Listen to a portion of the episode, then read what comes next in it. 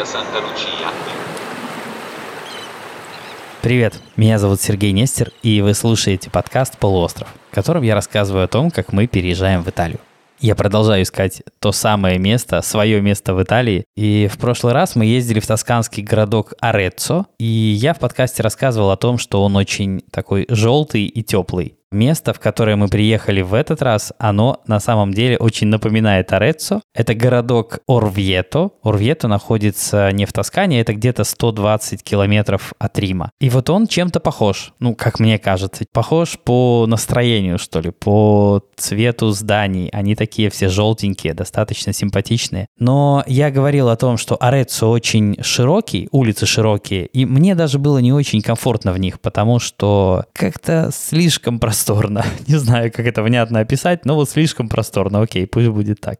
Орвьето, в общем, намного компактнее во всех отношениях. Во-первых, он сильно меньше, там всего тысяч двадцать населения, и улочки там, как в Перудже, где я живу сейчас, они вот такого, как мне кажется, идеально правильного размера, вернее, идеально правильной ширины. Они не очень узкие, но и не слишком широкие. Вот это я отметил для себя абсолютно сразу, потому что мне важно, не знаю, может быть, это хрень какая-то, и на это внимание обращать не надо было, но я обращаю, потому что от этого зависит как я себя в этом городе ощущаю. И в этом отношении Урвьето прям прекрасен. Вообще итальянские города небольшие. Часто, насколько я уже смог понять, располагаются относительно станции достаточно далеко. Ну, вернее как. Обычно есть железнодорожная станция, и чтобы добраться до самого города, нужно еще пройтись «Будь здоров», и обычно в гору. Всегда станция располагается внизу, а город на горе. Ну вот прям классика. По крайней мере, вот в том регионе, в котором я живу, и в прилегающих регионах это устроено именно так. Я живу в Умбрии, ну в Тоскане все города так устроены. Насколько я смог заметить, это внизу станция и подъем вверх. И обычно от станции я предпочитал прогуляться пешочком. Ну так, посмотреть по сторонам, увидеть все вокруг и все такое. Но что-то в этот раз не хотелось подниматься, потому что выглядел этот подъем угрожающе, прямо скажу. Вот чтобы вы понимали, это представьте себе, как если бы кто-то вот в земном шаре вырезал такой кружок большим здоровенным ножом. Небольшой кружок. А потом изнутри его вытолкнул наверх. Вот получится такая фигня. Будет такое плато на наверху, но выдавлено вверх относительно всей другой поверхности. Не знаю, как это правильнее описать. Это не гора. Перед тобой здоровенная, высокая, отвесная стена. И выглядит это с точки зрения вот э, давай, иди туда, поднимайся, угрожающе совершенно. В общем, решиться на это не удалось, да и не очень-то и хотелось, честно говоря, потому что, ну, было понятно, что мероприятие будет крайне сомнительное. Не надо этого делать, и, наверное, так было правильно. В общем, мы поехали на фуникулере. Обычный классический фуникулер. Такая будка, такой недотрамвай, который на таких трассах поднимается наверх. Забавное, кстати, зрелище, потому что, ну, во-первых, он э, такой, как бы его описать-то получше, Напоминает старый трамвай изнутри. Да снаружи тоже просто странные формы, потому что он так скошен, сделан э, с учетом вот этого угла, на который он поднимается. И для того, чтобы пол фуникулера был параллельно земле, разумеется, нужно одну часть поднять, а другую опустить. Ну, если я смог описать. Ну, знаете, как вот дома строят на холме, когда у него одна стена сильно короче другой, потому что вот та, которая короче, располагается на холме. Вот это примерно тот же принцип. Ну, в общем, напоминает изнутри старый трамвай, и по настроению примерно то же самое. Во-первых, он очень долго не отправлялся. Мы зашли в фуникулер, ждали отправления, а он никуда не едет. А заплатили, кстати, полтора евро. Хотя в интернете я нагуглил, что он вроде бы должен был стоить евро 20, что-то такое. Но в итоге нет. Но когда мы туда зашли, он никуда не отправлялся очень долго. Народ туда все заходил и заходил. Ну и чем дольше стоял, тем больше народу, соответственно, заходило. И в итоге люди стали просто ругаться. Причем ругаться почему-то на таком, на неаполитанском языке, буквально, не на итальянском. Это был итальянский, но такой, с акцентом просто ужасным, таким шепелявящим. Ну, короче, это все в какой-то момент начало напоминать какой-то дурацкий театр. Просто все орали там, кричали, возмущались и говорили людям, которые пытались зайти, хватит сюда заходить, перестаньте, здесь уже тесно и так далее. Причем люди снаружи не очень-то понимали суть проблемы, они же не знали, сколько он стоит. Нет, это не было негативно как-то, не то, что люди прямо всерьез ругались, но как-то начали так по-итальянски роптать. Давайте назовем это так.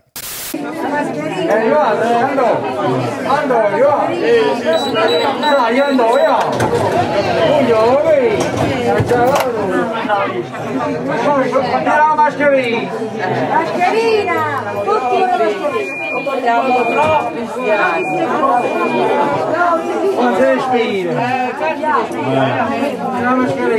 В общем, худо-бедно отправились, но выяснилось, что ехать там 120 метров или что-то такое. Недолго, в общем, ехать оказалось. Я думал, что там будет длинный, долгий подъем, а оказалось, что пару минут и мы приехали. Я, кстати, снял видос изнутри этого фуникулера, который я все-таки хотел бы называть трамваем, потому что мне, мне очень напоминает трамвай. Такой старый. Я обязательно выложу видео этого подъема в телеграм-канале этого подкаста. Он называется «Полуостров». Если еще не подписались, подписывайтесь. Найти в телеграме легко. Просто в поиске вводите «Полуостров» и найдете. Так вот, я выложу видос, где, наверное, если я не ошибаюсь, в общем-то, весь подъем и запечатлен от начала до конца, поскольку он был очень коротким. Еще что запомнилось, люди, которые сидели э, в будке вот этого фуникулера, что это за люди? Это какой-то персонал, который, видимо, управляет его корректной работой. Но вместо того, чтобы управлять его корректной работой, которая корректной не казалась, ну, ввиду того хотя бы, что он так долго не мог отправиться. В общем, какая штука. Там внутри такие мониторы большие, ну, для того, чтобы следить за тем, как все работает. Но на мониторах люди смотрят Формулу-1.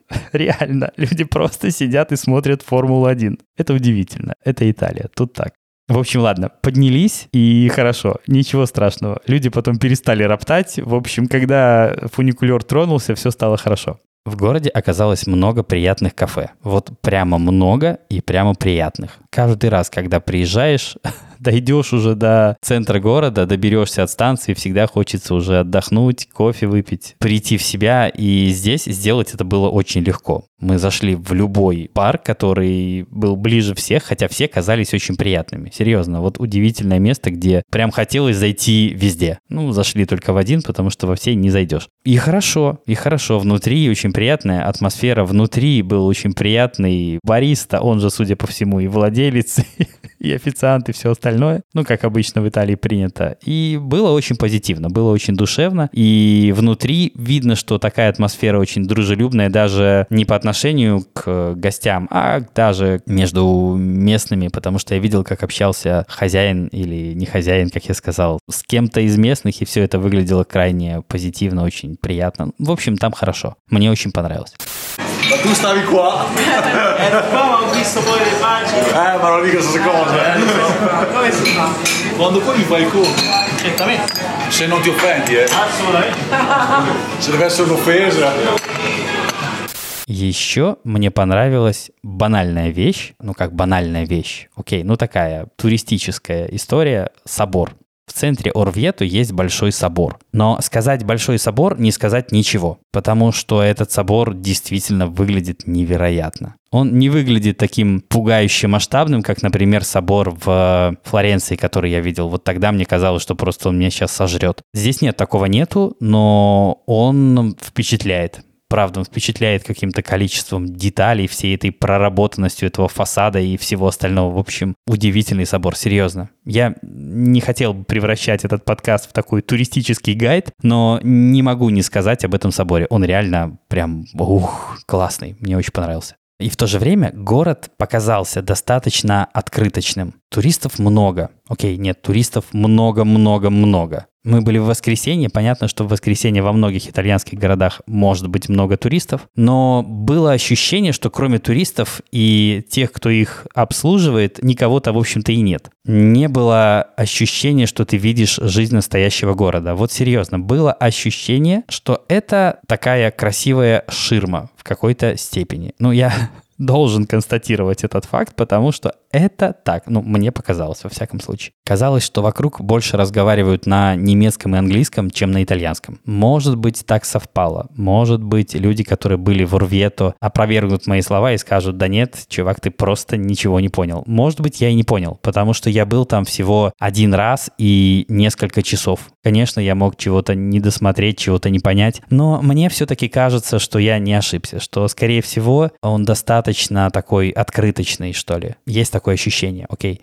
Но, кстати, что до его архитектурной части, город прекрасен. Серьезно. Вот начиная от того собора, который я так нахваливал, заканчивая обычной городской архитектурой, там, домами, которые выглядят просто обычными жилыми домами, они классные. Вот они прямо действительно классные. Улочки очень уютные, там приятно находиться. Кроме того, это такой хороший клон Тосканы и Рима, потому что от Тосканы там архитектура и даже вот цвет этот желтый зданий городских, а от Рима брусчатка. Там реально такая же брусчатка, как в Риме, из таких вулканических кубиков, что ли. Вот точно такая же, как в Риме, никакой разницы, прямо идентичная. Возможно, потому что, да, 120 километров до Рима, и, наверное, влияние этого города сказалось на Орвьето, но для Италии 120 километров на самом деле не такое маленькое расстояние. За такую дистанцию могло все выглядеть сильно по-другому. Но, тем не менее, Орвьето в этом отношении очень похож на Рим. Это такой Рим в миниатюре, я бы его назвал. Ну, опять же, добавив тосканские здания в него. Ну, интересный такой, интересный микс. Мне понравилось то, что это очень гармонично выглядит. Не понравилось то, что слишком открыточно. Вот это действительно, еще раз говорю о том, что это мне не очень понравилось. Сейчас со мной случилось то, за что я обожаю Италию. Я пытался сфотографировать такую длинную узкую улочку, но в конце улочки шел мужик, один единственный. И, в общем-то, кроме него, ничто не мешало мне сделать классную фотку. И я решил подождать, пока он пройдет, и потом сфотографировать. И пока я ждал, ну, понятное дело, что он становился все ближе, и мы как-то друг на друга посмотрели, столкнулись взглядами, и он поздоровался. Вот так просто, так как-то обычно это звучит, но, блин, ребята, это круто. Вот прямо круто, когда с тобой здоровается незнакомый мужик, который просто мимо проходит. Ну, классно же, это как-то очень, мне кажется, ну что ли, натурально. Странно, когда проходишь буквально нос в нос с человеком, а улочка действительно очень узкая. И просто делаешь это молча. Ну, как-то противоестественно, мне так кажется, я бы так назвал. А здесь нет, здесь человек пройдет и поздоровается, и меня это очень радует. Вот правда, я по-детски рад, когда это происходит. Очень здорово. Я в самом начале сказал, что город расположен на таком плато. Это вот когда, как из земли, кусок скалы так выдавить вверх и на верхушке расположить город. Но верхушка будет плоская, как стол. Поэтому вроде как город на горе, но горы не чувствуются, потому что ты ходишь по этой поверхности стола. И, в общем-то, достаточно удобно, должен сказать. Но по кромке вот этого участка идет такая длинная аллея из платанов. Ну, платаны, если кто не знает, такие деревья лысые, без коры. Ну, лысые в смысле стволы. На стволах коры почти нет, такое ее подобие. А почему ее там нет? А потому что растут они в теплом климате, и не надо такую броню выращивать, чтобы зимой укрываться. И там офигенный вид. Ну, потому что блин, тупо высоко, очень высоко находится город, и видно вдаль прямо невероятно далеко, невероятно. Но, опять же, я все время, пока находился в Урвето, пытался провести параллели с Перуджей, с перуджинскими видами, и все равно склоняюсь к тому, что перуджинские виды лучше. Но если бы нужно было назвать номер два, я бы не сомневался. Я сразу бы сказал, что это Орвьето. Виды, правда, поразительные. Но они шире, чем вот у нас здесь. У нас здесь как-то они такие более камерные, более компактные, а там прямо вширь все видно. И такая показательная история. Я видел бабушку с внучкой. Бабушка привела внучку посмотреть на вот эти виды. И я слышал, как внучка сказала такую фразу бабушке. «Да qui si vede tutto il mondo». Это значит «отсюда виден весь мир». Мне кажется, что эта девочка одной фразой описала этот вид очень емко и очень точно, намного точнее, чем это сделал бы я. Отсюда виден весь мир. Круто. Вот прямо это оно. А еще в Орвьето оказались очень уютные, ухоженные дворики. Как они обычно выглядят в Тоскане, но я бы сказал, что лучше, даже лучше ну, более такие аутентичные, еще более ухоженные, возможно, местами менее ухоженные, но все равно какие-то очень уютные. Был даже такой момент, когда мы шли по улице и слышали такой легкий звон, и было непонятно, что это такое. Ну, такое, как нежное позвякивание, как колокольчики, что-то в этом роде. Не было понятно, что это. А потом мы подошли поближе и поняли, что на дереве во дворе висит такая штука, не знаю, как это называется, она скорее не европейская, а такая азиатская, когда на веревочках висят такие металлические металлические трубочки. Их много, они такой большой одной связкой висят, и когда ветер их колышет, они звенят. такое очень сказочное ощущение от этого возникает. Очень такой приятный, нежный звон. И вот этот двор кажется еще более, что ли, уютным, более ухоженным от того, что там даже есть такие вот милые детали. Мне понравилось.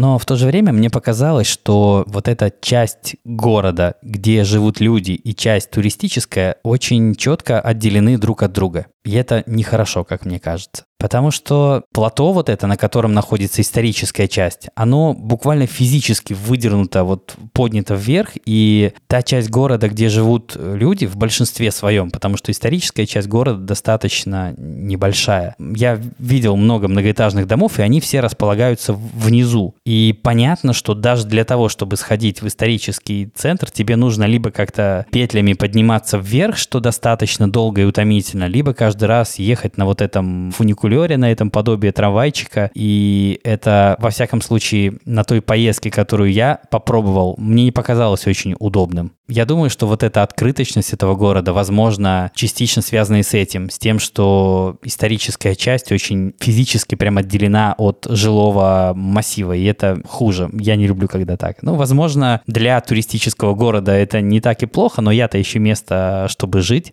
И жить в таком месте, который, с одной стороны, в хорошем смысле похож на открытку, а с другой в плохом смысле, ну, не знаю, пока нет такого ощущения, что я готов на такой компромисс идти. Я хочу живое место, я хочу, где люди живут, где я мог бы жить, где моя семья могла бы жить с другими людьми, а не отрезанная буквально от мира.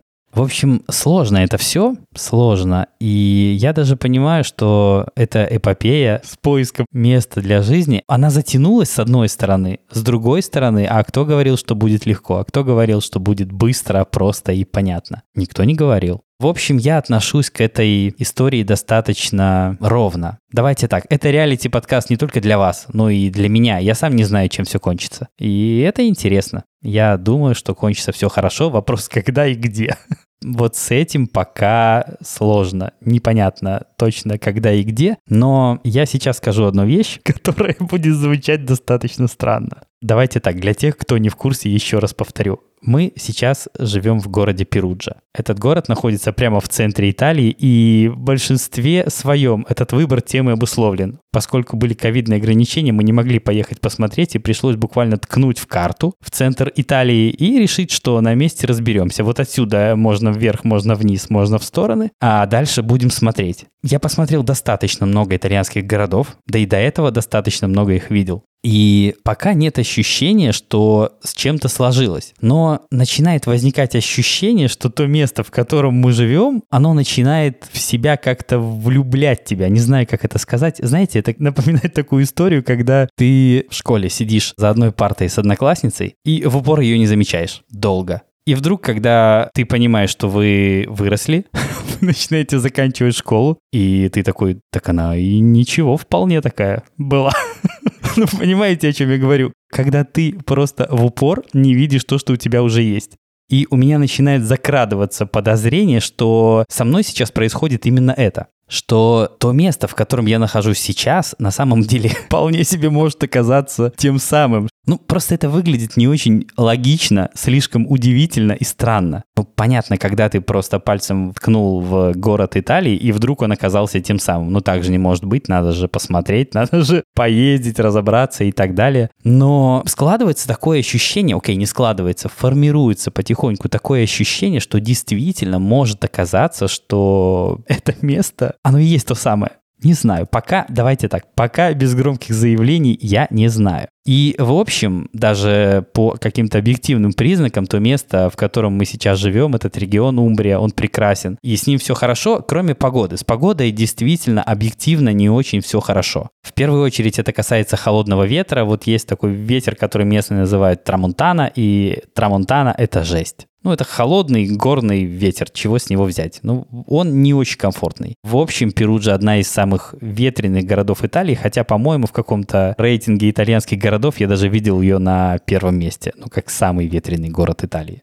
Никогда не хотел жить в самом ветреном городе, где бы то ни было, но есть ощущение, что это место прямо становится мне каким-то слишком родным. Не знаю, я говорил уже выше, боюсь сейчас делать громкие заявления, но ощущение такое возникает. Давайте так, просто зафиксируем этот факт и посмотрим, что еще есть.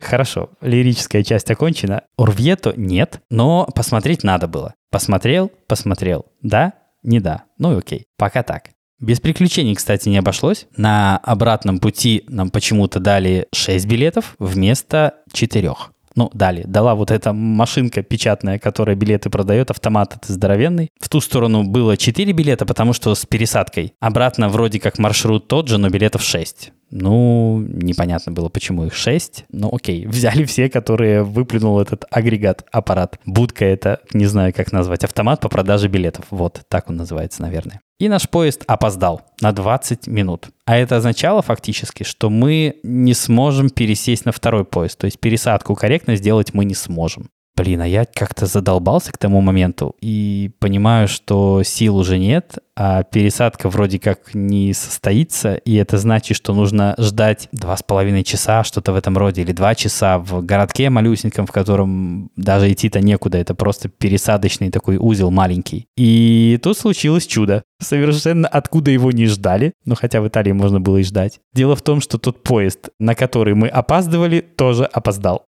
Никогда я не был так рад тому, что опоздал поезд. Но он опоздал крайне удачно. То есть мы смогли пересесть. Удивительным совершенно образом. Ну все, дальше приключений не было. Доехали нормально, добрались хорошо, все в порядке. Так что на этом эпизод можно считать законченным. Пожалуйста, не забывайте оставлять оценки и отзывы в Apple Podcast. Это поможет другим людям этот подкаст услышать. Ищите нас во всех соцсетях по хэштегу «Живой итальянский». А на сегодня все.